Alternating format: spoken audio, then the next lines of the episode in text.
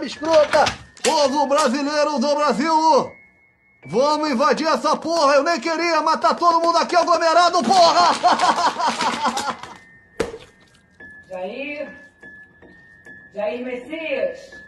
Não, é... Eu não tenho nada a ver com isso. É... Eu não tenho... Cala a boca, porra! 9, 10, 11, 12, 14, 15, 16, 17, 17, 17. Alô? Pai, pai, sou eu, pai, sou eu. Nós estamos aqui com a sua filha, porra, Alexandra. Sua filha tá aqui, libera meu filho que eu libero a sua filha, tá ok? Jair Messias? Por favor, Jair, eu te ajudei na Lava Jato, pelo amor de Deus. Você não pode fazer isso comigo, Jair. Você não pode fazer isso comigo, pelo amor de Deus. Cala a boca, porra.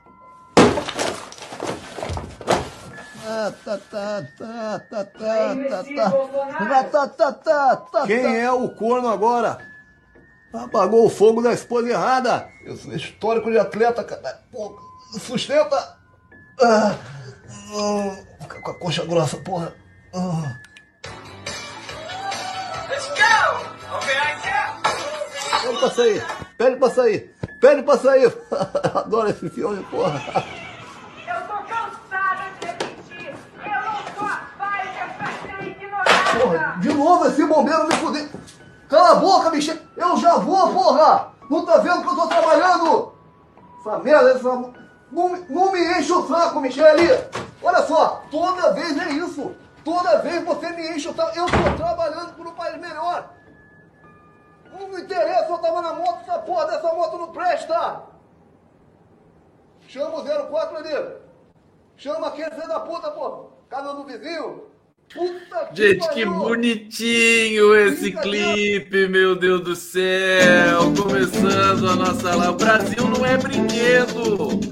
O Brasil não é brinquedo, seu animal! Gente, eu fiquei encantado. Peguei e saí correndo. Tá, tá no Twitter, sem direito autoral. Bonitinho, não tem assinatura, mas enfim, deve ser de alguém muito, muito bacana, né? Sensacional. E tem mais um ainda durante a live de hoje. Eu não, eu não aguento a Micheque, né? A Micheque falando assim: Eu não sou a Pfizer para ser ignorada. Sou...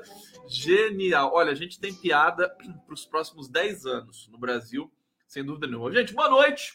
Começando mais uma live do Conde aqui, ao vivo, pela TVT de São Paulo, junto aqui, vamos juntos. Eu tô eu tô pagando de carente hoje, né? Cadê meu coraçãozinho, né? Aí vem um monte de coração aqui no comentário, eu adoro, né? Adoro. E daí eu falei, e meu beijo? Aí vem um monte de beijo, assim. É, Esse é o afeto. Esse é o Brasil que dá certo, não é esse Brasil encalhado, né? Esse Brasil enguiçado. Aliás, o Brasil voltou. Né? Esse, é o, esse é o discurso, né? Esse é o enunciado. Olha, tem muita coisa bacana para dizer para vocês hoje. É, hoje, se viesse. É do Adnet esse negócio? É? Não, não, não pareceu que era do Adnet. Achei diferente. Se alguém souber de quem é, me diz aqui para eu depois agradecer, quem sabe até convidar para um papo. É, mas é, é do Adnet? Verdade? Do Adnet. Então é do Adnet. Então tudo bem. É, o, se hoje descesse um alienígena no planeta Terra, né?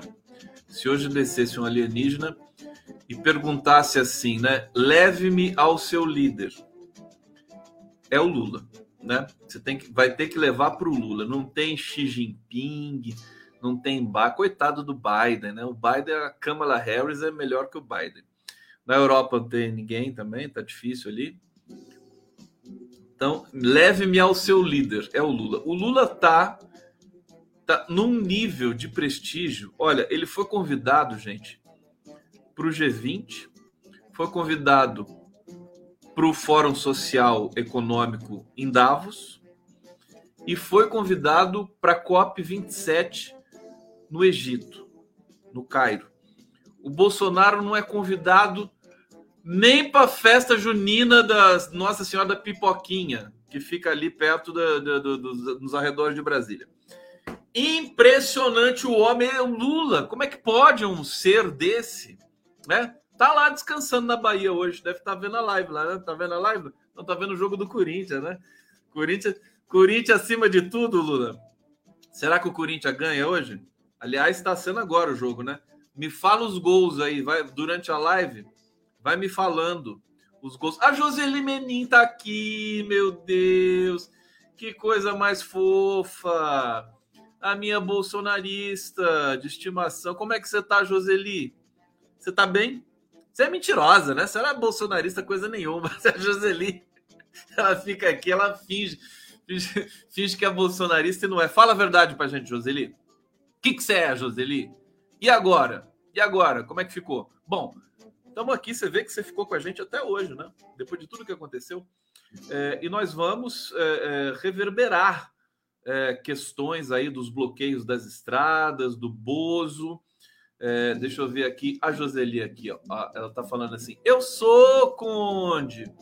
Eu sou... Como é que pode uma bolsonarista ter amor no coração? Tô encantado. Vou acabar tendo que convidar você para uma entrevista, Joseli. A Joseli te trola, Conde. Olha lá, o João Erhardt. Será? Porque não é possível, né? Um bolsonarista, uma bolsonarista humana, né? Com senso de humor, sabe? Como é que pode um negócio desse? Gente, as cenas hoje são deprimentes. Antes de eu ir para algumas cenas aqui que foram captadas hoje pela internet, é, deixa eu saudar vocês aqui, porque estou morrendo de, amor, de amor aqui. A Fátima está dizendo, é infiltrada. infiltrada, tadinha da Joseli. Ai, meu Deus do céu. Aqui a Márcia Chachata, ela não tá, oxe, ela não tá no bloqueio das estradas. É, Joseli, você não tá no bloqueio? Não tem que bloquear? É, aliás, tá, já está reduzindo bastante. Eu estou aqui com um relatório para vocês. É, deu ares de gravidade. É, eu estava preocupado, vocês sabem disso. Anteontem, acho que eu soltei aqui os cachorros, né? É, ih, apagou a luz aqui. Ai, meu Deus do céu. Vai ficar apagada. Não, deixa eu acender essa aqui. Aí, se ela. Preciso de tempo para arrumar meu estúdio aqui, viu? Tá cheio de coisa enguiçada, quebrada aqui. Mas vamos lá. É... Eu tava. Tá 2 a 1 um já pro Flamengo? Maria Amélia Silva, é verdade? É, é, é verdade esse bilhete? Ou é o, o resultado acumulado? Hã?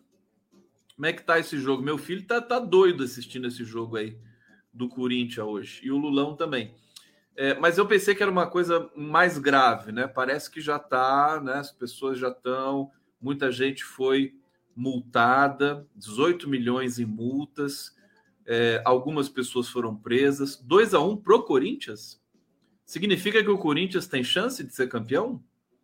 Gente, a Daiane é corintiana. Se, se o Corinthians for campeão, a Daiane não aparece amanhã no Giro das 11. Vai, vai tomar todas e vai desaparecer. É, que legal, que legal. Me avisem aqui. Tem uns flamenguistas aqui também. Como é que tá esse negócio aqui da live do Conte? É, e mas foi controlado.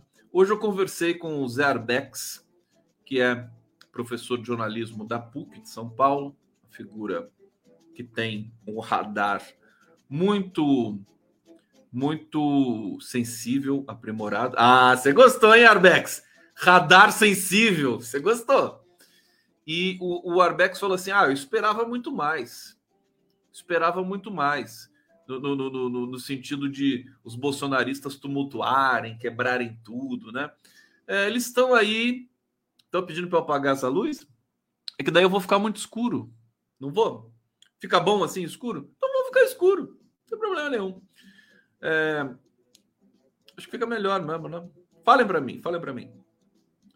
E ele disse que esperava muito mais, que, que, que eh, esperava muito mais gente. As cenas de, de bolsonaristas aglomerados ali em frente a quartéis, né, pedindo, pedindo é, intervenção militar, tudo é tão ridículo, tudo é tão constrangedor, mas eles são assim. Não tem jeito, não tem jeito. Estou com umas notícias aqui que vão dar esse esse, esse termômetro para vocês, né? É, então eu fiquei mais tranquilo depois de conversar com os airbags, francamente. É, acho que nós estamos caminhando para uma aspas normalização de, de, uma nova condição. O Lula sendo aclamado internacionalmente, construindo uma agenda potente, é, a, a, a equipe de transição, né?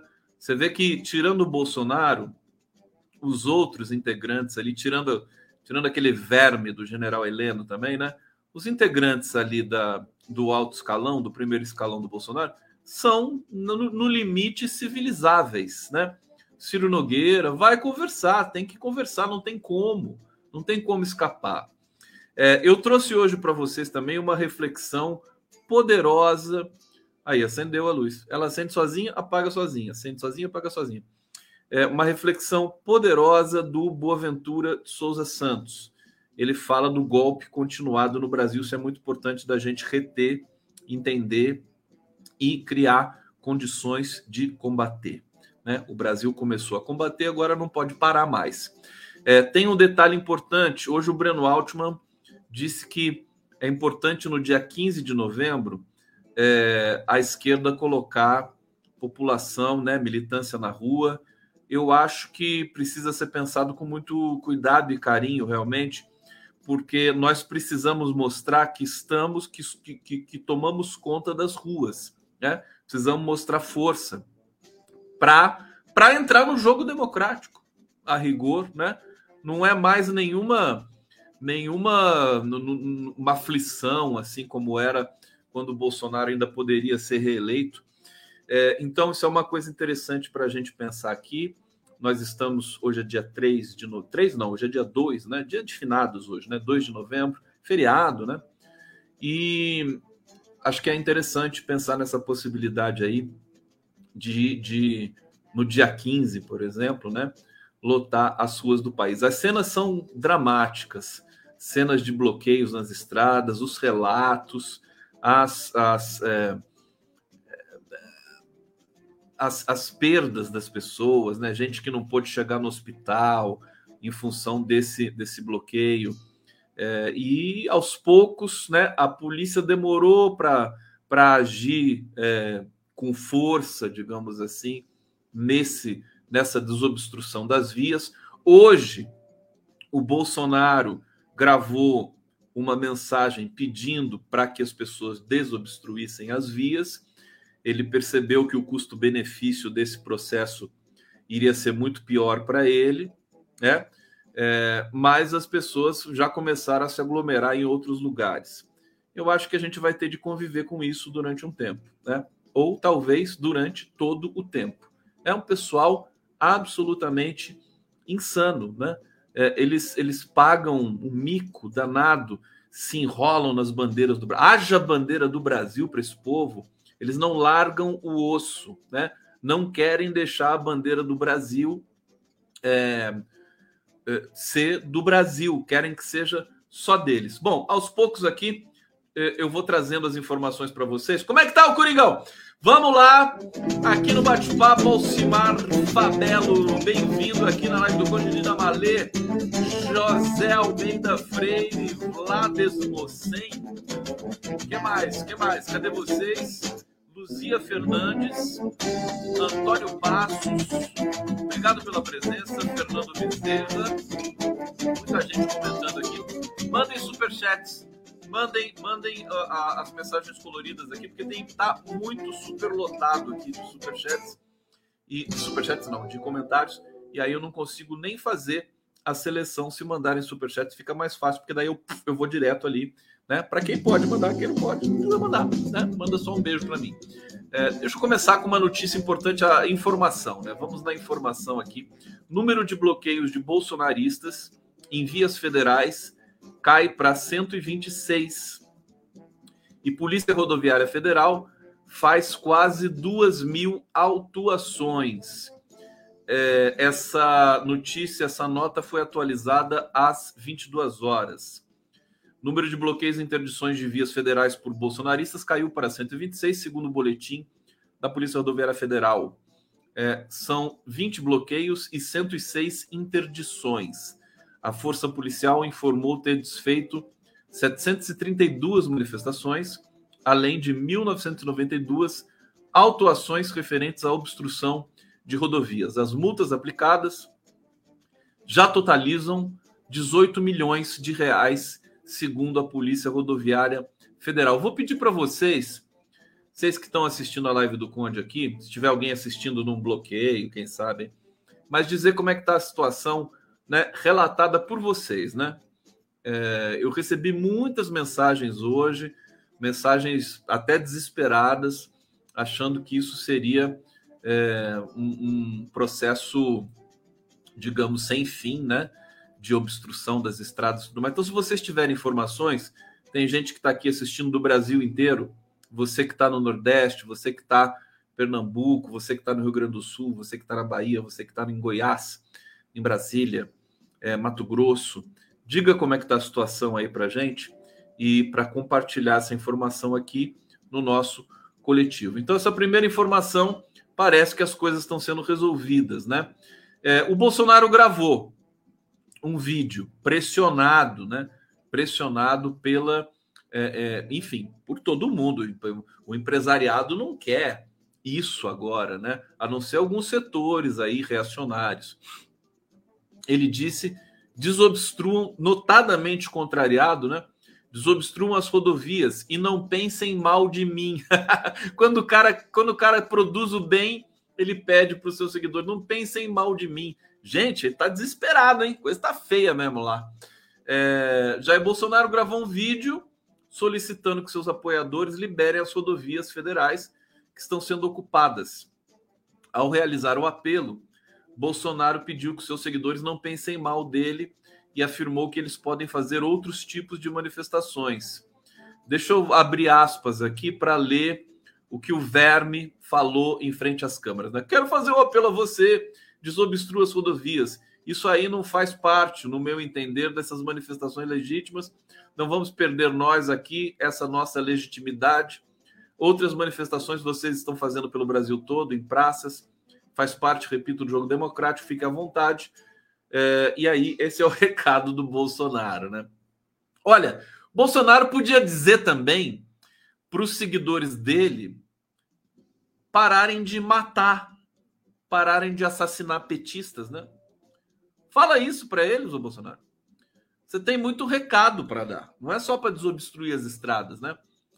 Falem para eles pararem de roubar, né? Porque seus seguidores Muitos deles são ladrões também, que nem você, né?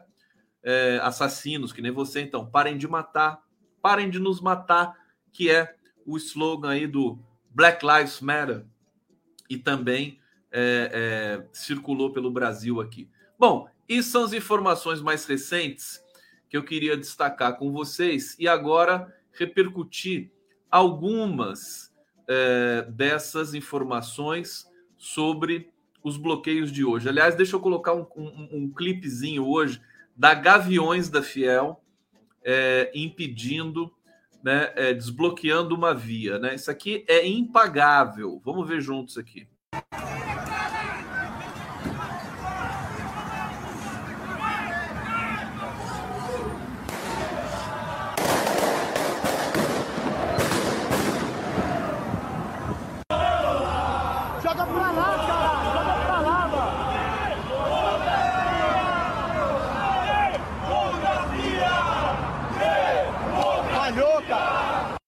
abandonou a moto, a chave.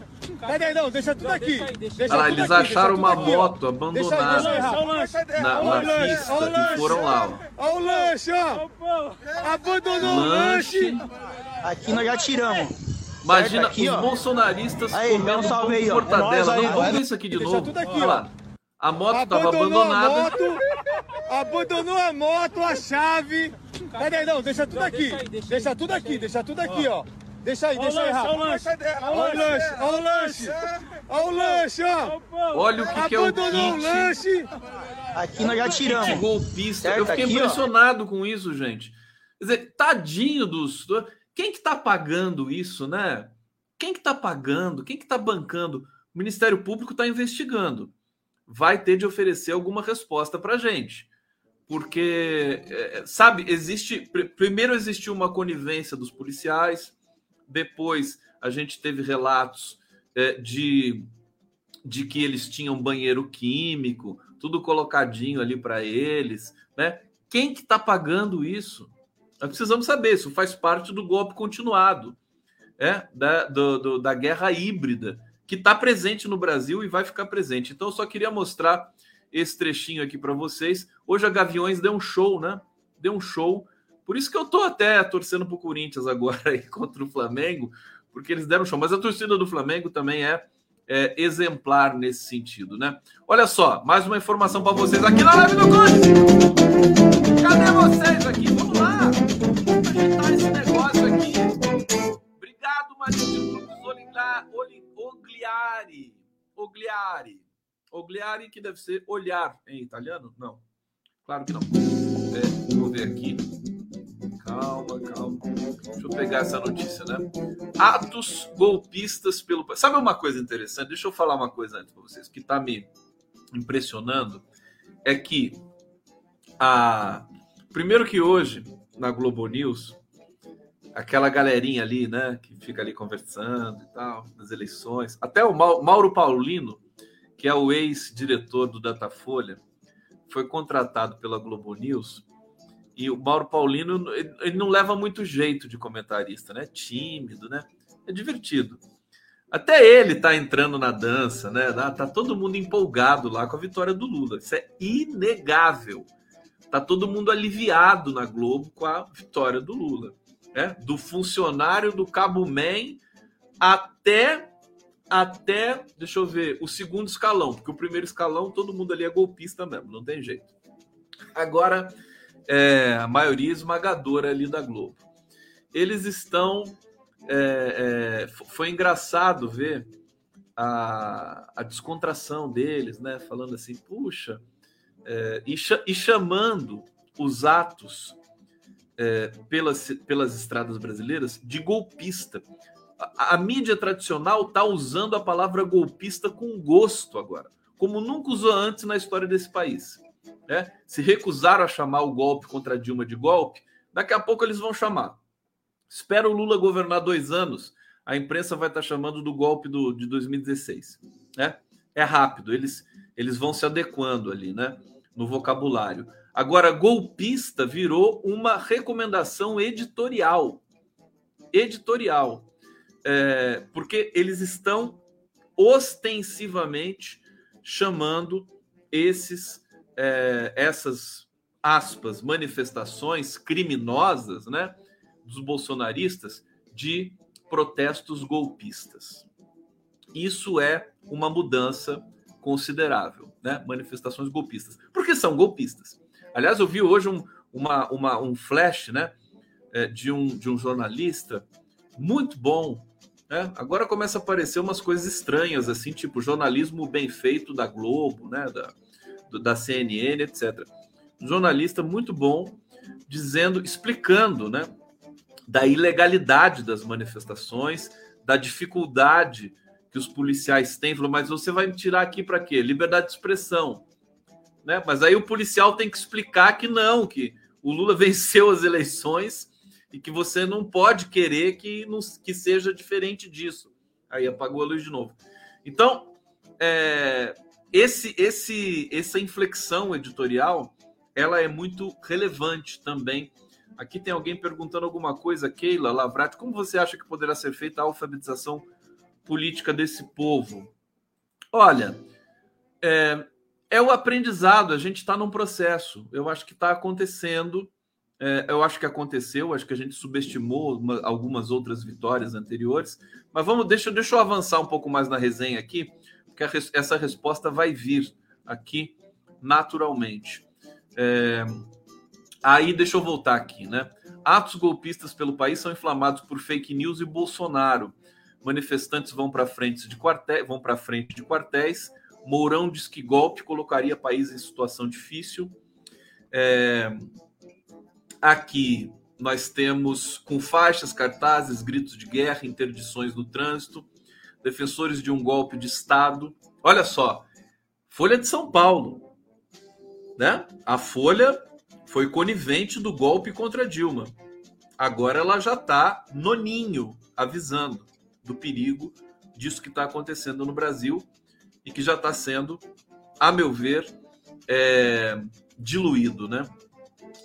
Faixas, cantadas, gritos de guerra, interdições do trânsito, os defensores de um golpe de Estado saíram às ruas do feriado de finados nas principais capitais, incluindo São Paulo, Brasília e Rio, inflamados por uma série de fake news e estimulados por Bolsonaro. Vocês perceberam que aquele pronunciamento do Bolsonaro, ridículo, de ontem, de 1 minuto e 40 segundos, né, é, ele foi uma senha para que os é, manifestantes criminosos prosseguissem nas manifestações.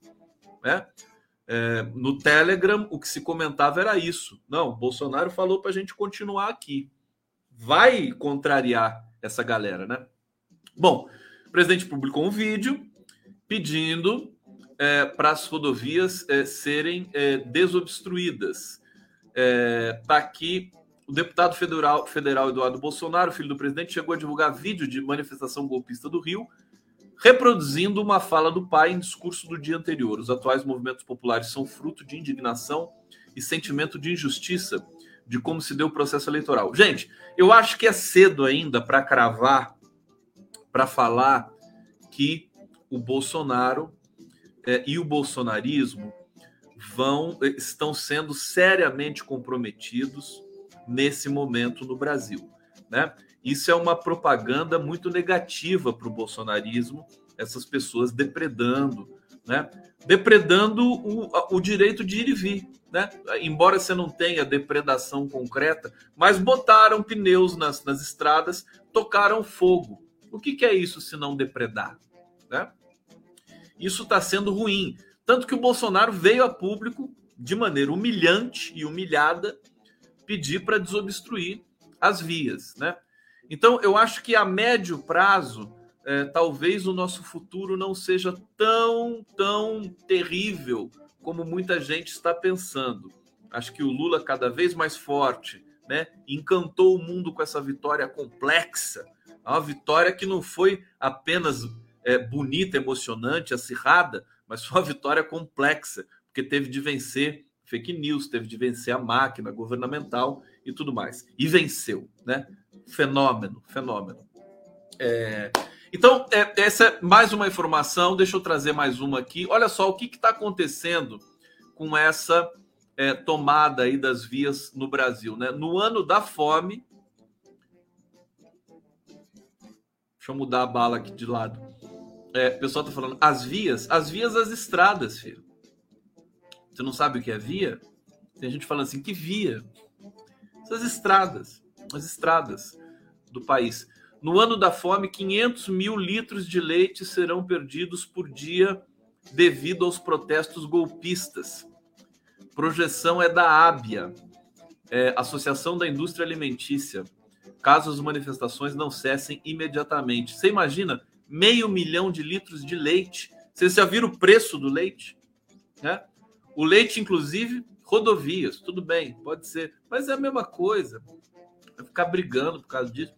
É, rodovias, estradas, vias, ruas, né?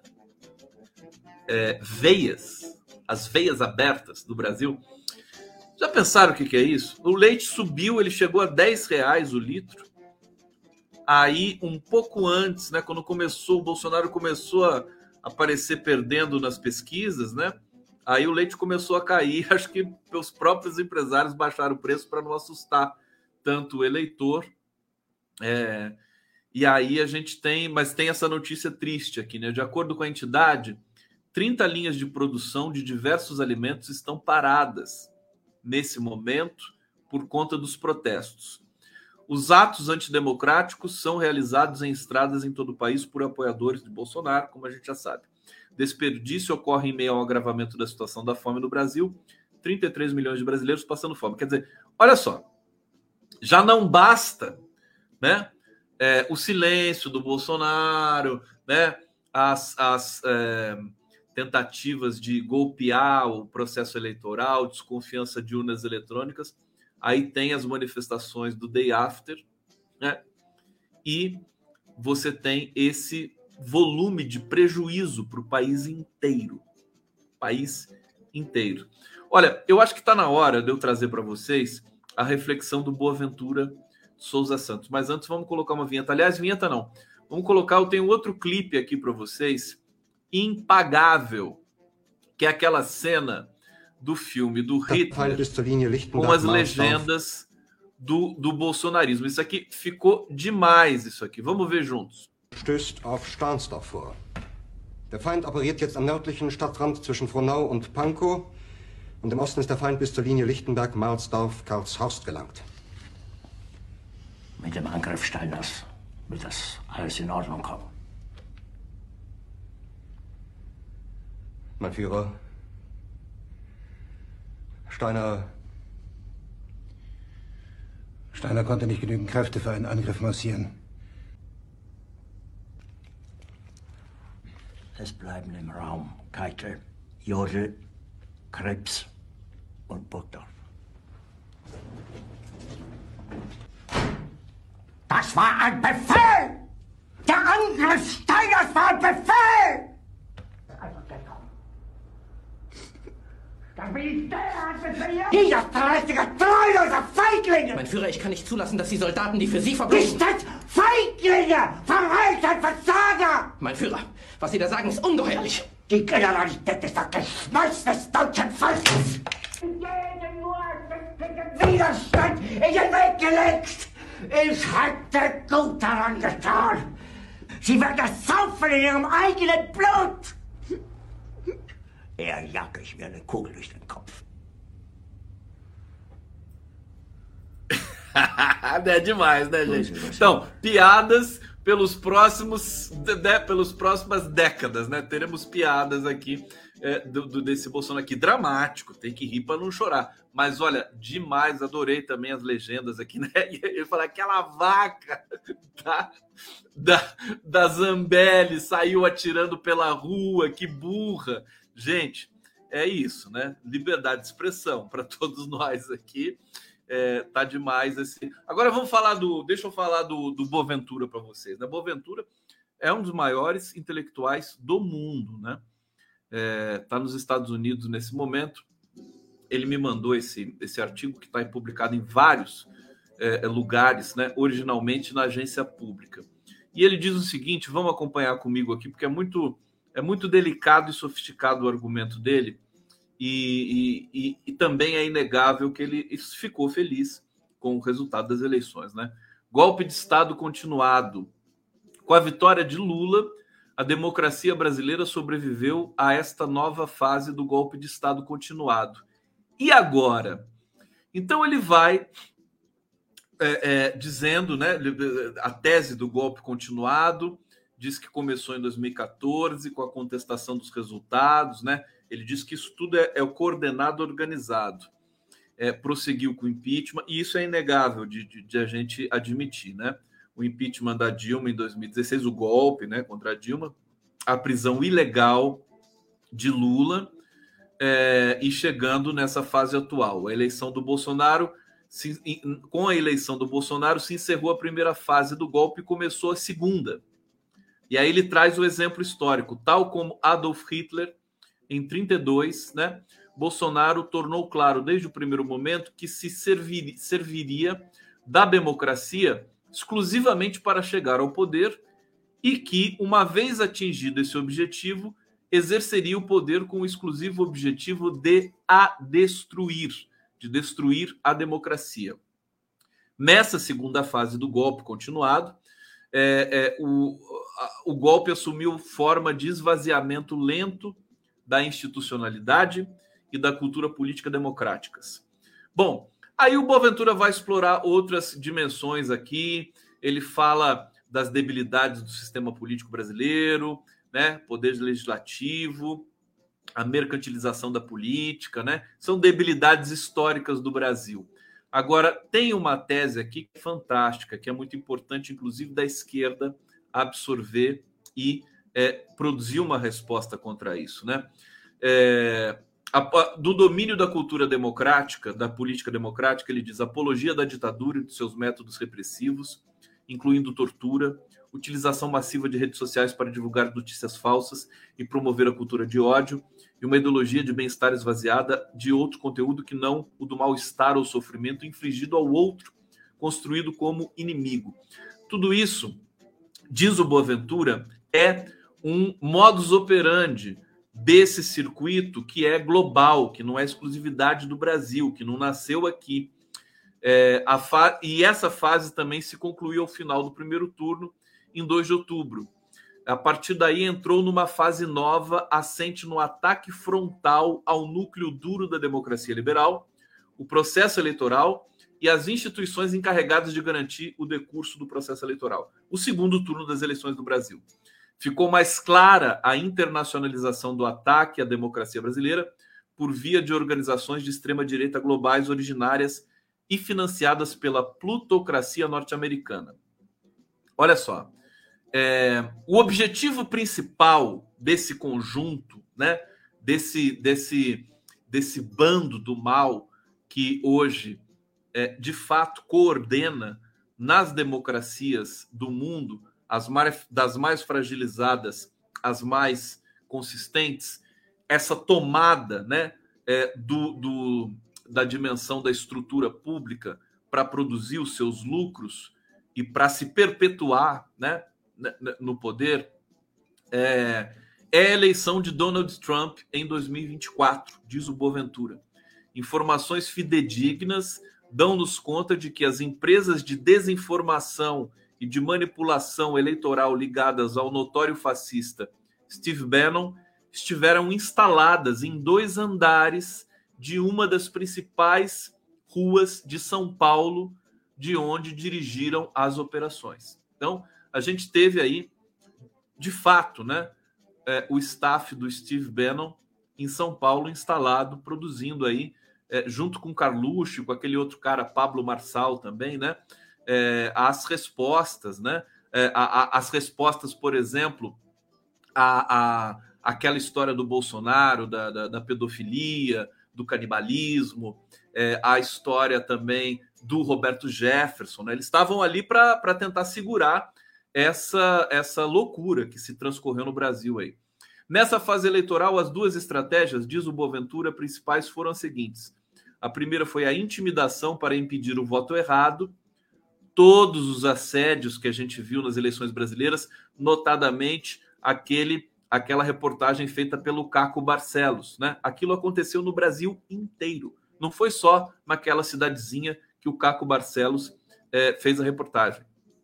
A segunda, há muito tempo utilizada pelas forças conservadoras, sob o nome de vote suppression, é, vote suppression, né? Foi a supressão do voto. Tratou-se de um conjunto de medidas excepcionais, atenção, sempre sob o verniz da normalidade legal, destinadas a impedir os grupos sociais mais inclinados a votar no candidato oposto aos golpistas de exercer o seu direito de voto. Bloqueio de estradas, excesso de zelo na fiscalização de veículos que transportam potenciais eleitores, intimidação de voto a provocar a desistência, suspensão de transportes gratuitos decretados por lei eleitoral enfim, tudo isso a gente viu no Brasil. Brasil, uma aula, um case. E aí ele pergunta: e agora, Brasil? A democracia brasileira sobreviveu a essa fase do golpe, continuado.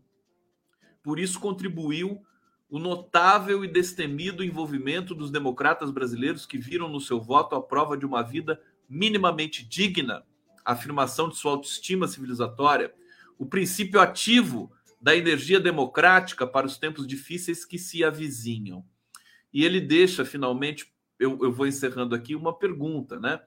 É, e embora o, o e um alerta, né? O objetivo de médio prazo dos golpistas seja impedir dos golpistas seja impedir que o presidente Lula da Silva termine o seu mandato, o processo do golpe continuará e só será verdadeiramente neutralizado quando os democratas brasileiros se derem conta de que a vulnerabilidade da democracia é, em boa medida, auto-infligida pela arrogância em pretender ser a única condição para a legitimidade do poder, em vez de assumir que sua legitimidade estará sempre à beira do colapso numa sociedade socioeconômica, histórica, racial e sexualmente muito injusta.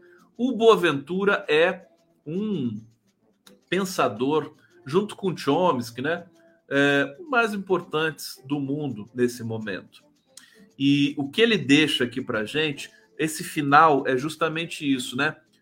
O capitalismo, o neoliberalismo, o ultraliberalismo, ele não permite que a democracia sobreviva. Esse é o ponto. Não é só é, o Boaventura está dizendo, não é só, não são só as, a, o golpe continuado, as conspirações, as fake news, é a natureza do capitalismo. Né? Ele é mais radical e ele diz isso há muito tempo. Ele é um socialista. Então o caminho seria o socialismo. Isso assusta demais. O Lula não é socialista. O Lula ele é um, um enigma para muitos intelectuais, né? Embora o Boaventura admire o Lula profundamente, mas o Lula continua sendo um enigma, porque, e para mim, é uma das coisas mais impressionantes, porque dentro do sistema capitalista, o Lula conseguiu humanizar o Brasil. E ele vai fazer isso mais uma vez. Talvez o Brasil ofereça uma solução para o mundo depois de todo esse trauma. Eu, sinceramente, depois da conversa de hoje com o Zé Arbex, de ler esse artigo do, do Boaventura e de ver essas é, é, dimensões aqui em transcurso pela, pelo Brasil, né? o fracasso dessas, dessas manifestações bolsonaristas né? e a propaganda negativa que é para o bolsonarismo, isso está em curso, porque atrapalhou a vida de todo mundo, inclusive dos bolsonaristas, né? A, a interrupção das estradas, aí, o, o, bloqueio das estradas. Então, a gente pode estar tá às vésperas realmente de um processo que vai ser difícil, mas que vai nos colocar de volta no mundo.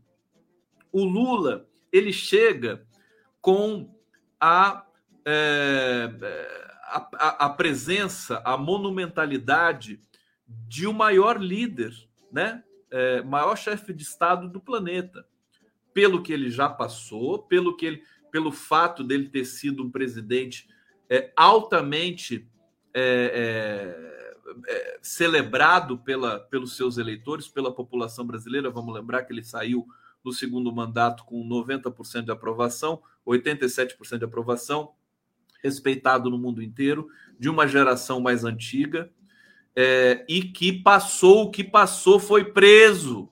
Foi preso. Passou os 580 dias preso. Teve visita do Prêmio Nobel da Paz, o Adolfo Pérez Esquivel, é, é, de, de, de, todas as autoridades e, e intelectuais é, é, do mundo todo, teve recebeu um recado do Papa Francisco, tá certo? É, então, é, o Lula representa para o mundo. Daqui a pouco o mundo vai conhecer mais e mais a história do Lula, né? Então vai ser avassalador de fato, vai ser avassalador. É um patrimônio que nós temos em mãos. Né? E, e, acho que o grande desafio é não perder essa oportunidade. não é qualquer país do mundo que tem um Lula hoje. A Europa não tem o Lula, Estados Unidos não tem Lula. Né? O Lula é nosso. é o craque da política. Tá certo? E é uma oportunidade. Nós não podemos desperdiçar a oportunidade de, ao sermos é, é, governados por uma figura desta estatura, trabalhar enquanto sociedade para consolidar algumas questões, inovar sem medo de ousar, de ser feliz, como diz o Lula, né? Na questão, por exemplo, da é, de como lidar com fake news, o Alexandre de Moraes é alguém que é, é, experimentou o drama de tentar é, é, controlar essa questão das fake news. Isso interessa para o mundo porque é uma questão, é um gargalo da comunicação hoje no mundo, que ameaça as democracias. Então, eu acho que é, a partir de hoje, né, já, a gente está chegando a uma semana da vitória do Lula. as coisas começam a assentar e a gente começa a ver algumas coisas com mais clareza. E agora eu vou falar para vocês uma coisa espetacular, extraordinária. Vamos lá, Condão, na live do Conde. Eita, nós! Querem uma vinheta? Feijão puro? Vamos botar o feijão puro aqui, que o feijão puro é bonitinho, né? A gente come só feijão puro,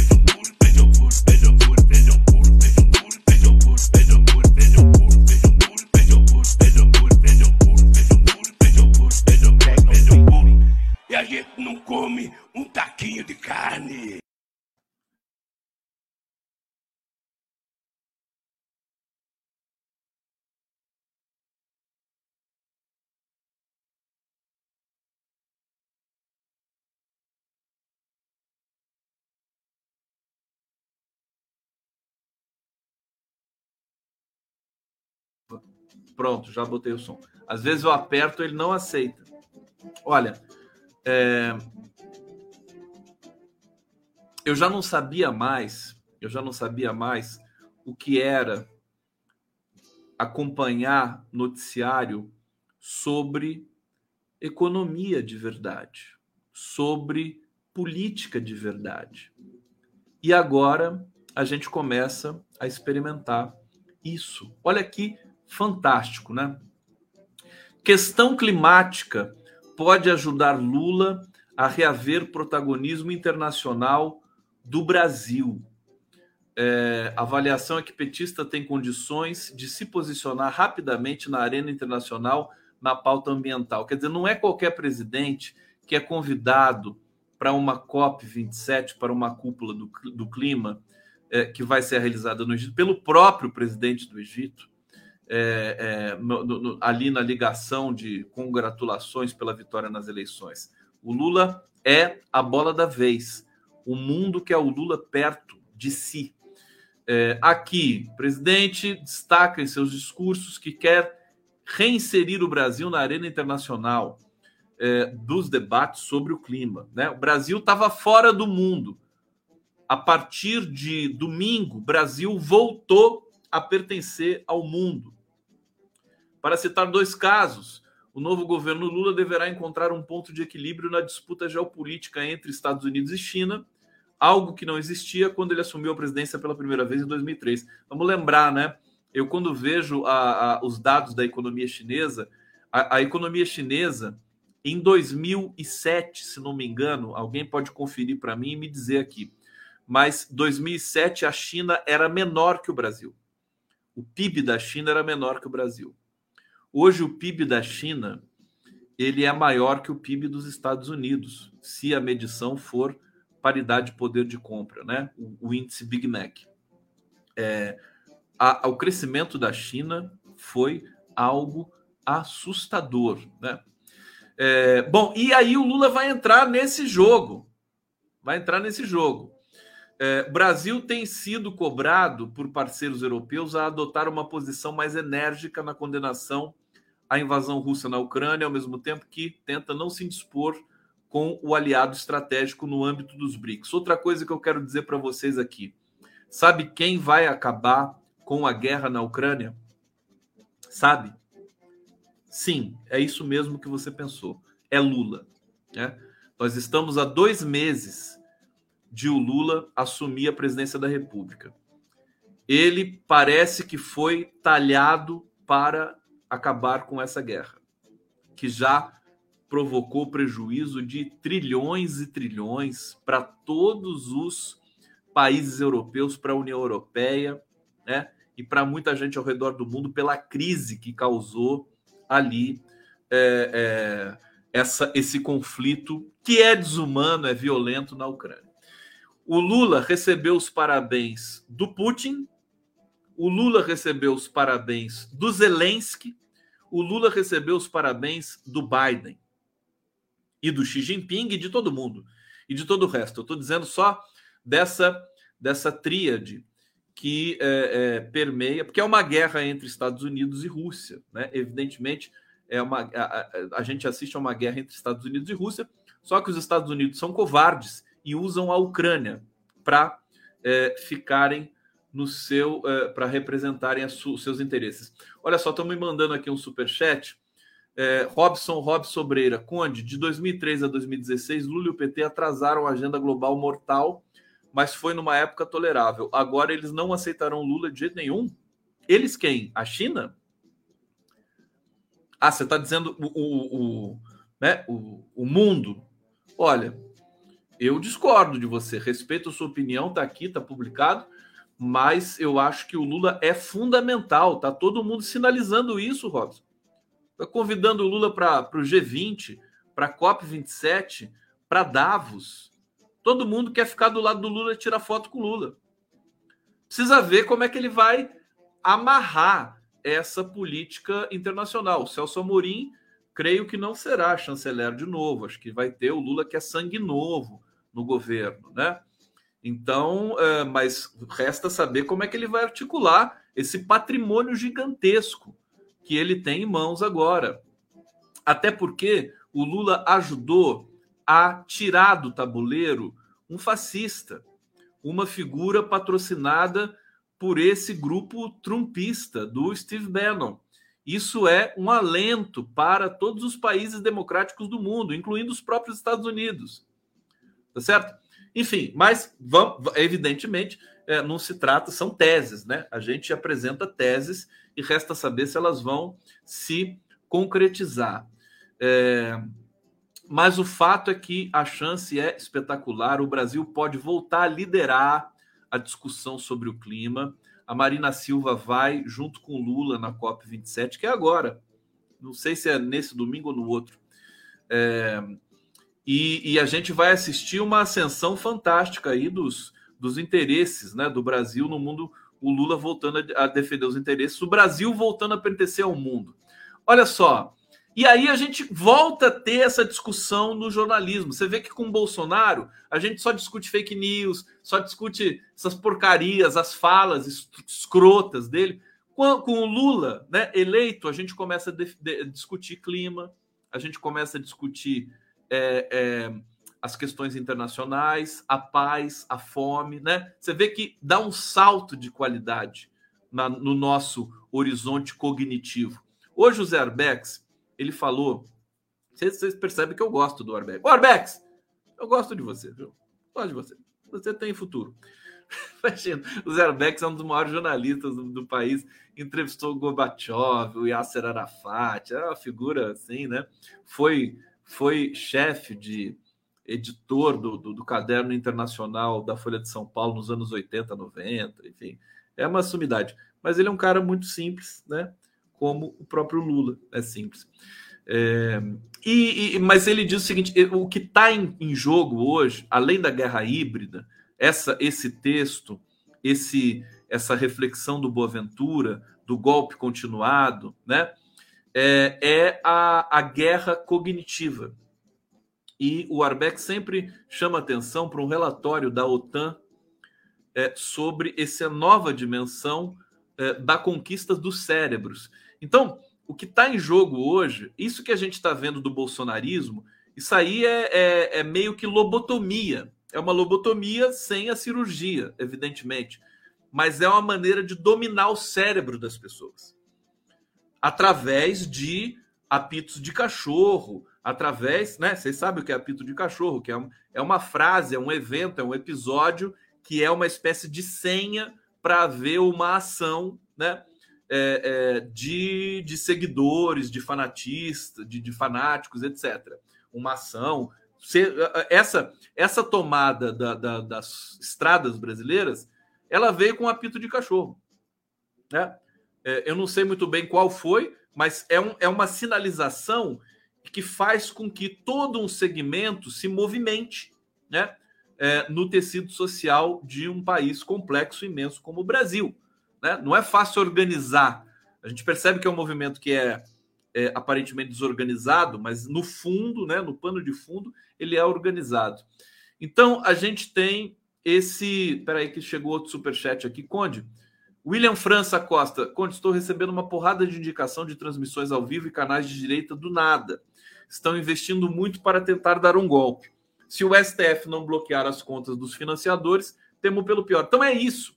Esse que é a guerra cognitiva, obrigado, William, é a guerra cognitiva e a guerra híbrida. E o golpe continuado.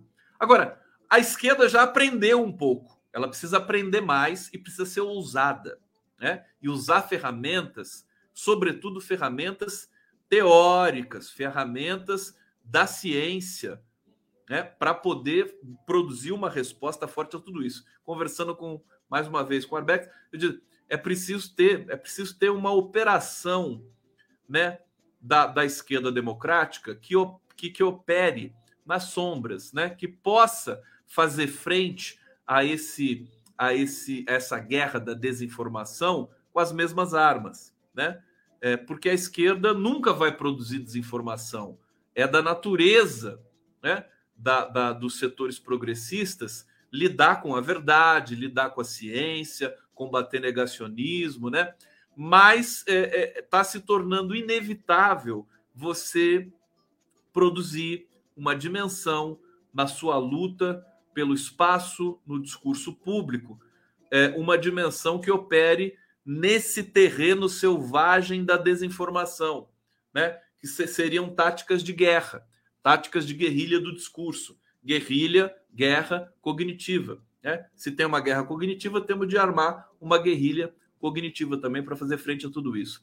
Então, no fundo, a gente tem uma chance muito boa de nos colocarmos, o Brasil se colocar para o mundo. Nós temos o privilégio de ter uma América Latina é, progressista nesse momento.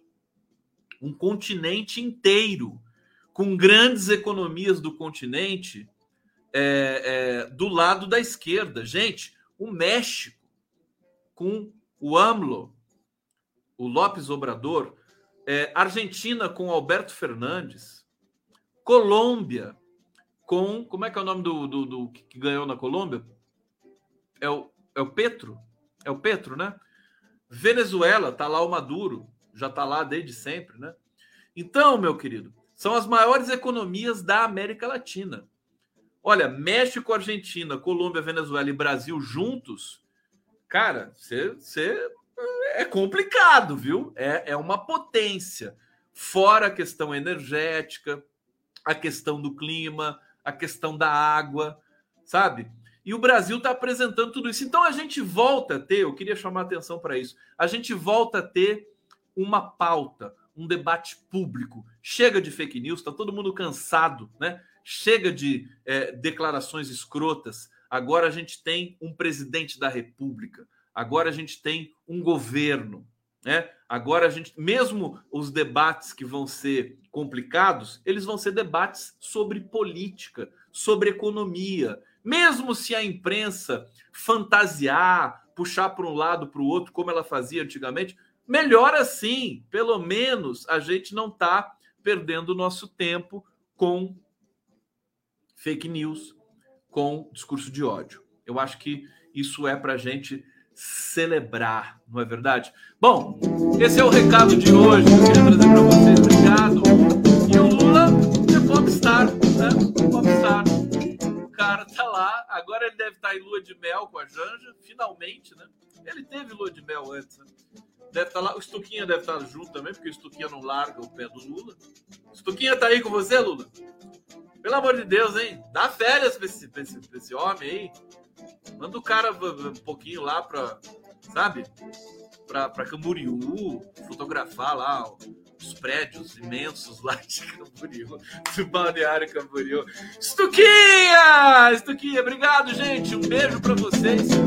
Amanhã estamos juntos para mais uma maratona Amanhã, deixa eu ver. Amanhã eu vou entrevistar as, no podcast um dos maiores críticos de cinema do país, que é o Luiz Anin. O cara é fantástico. Vai falar do. Vai falar do, do da Mostra de Cinema de São Paulo, que está rolando nesse momento, e vai falar também de política, óbvio, porque comigo não tem como escapar do tema da política. E amanhã tem Nacif também. Beijo! Mandando amor! Oi, hein?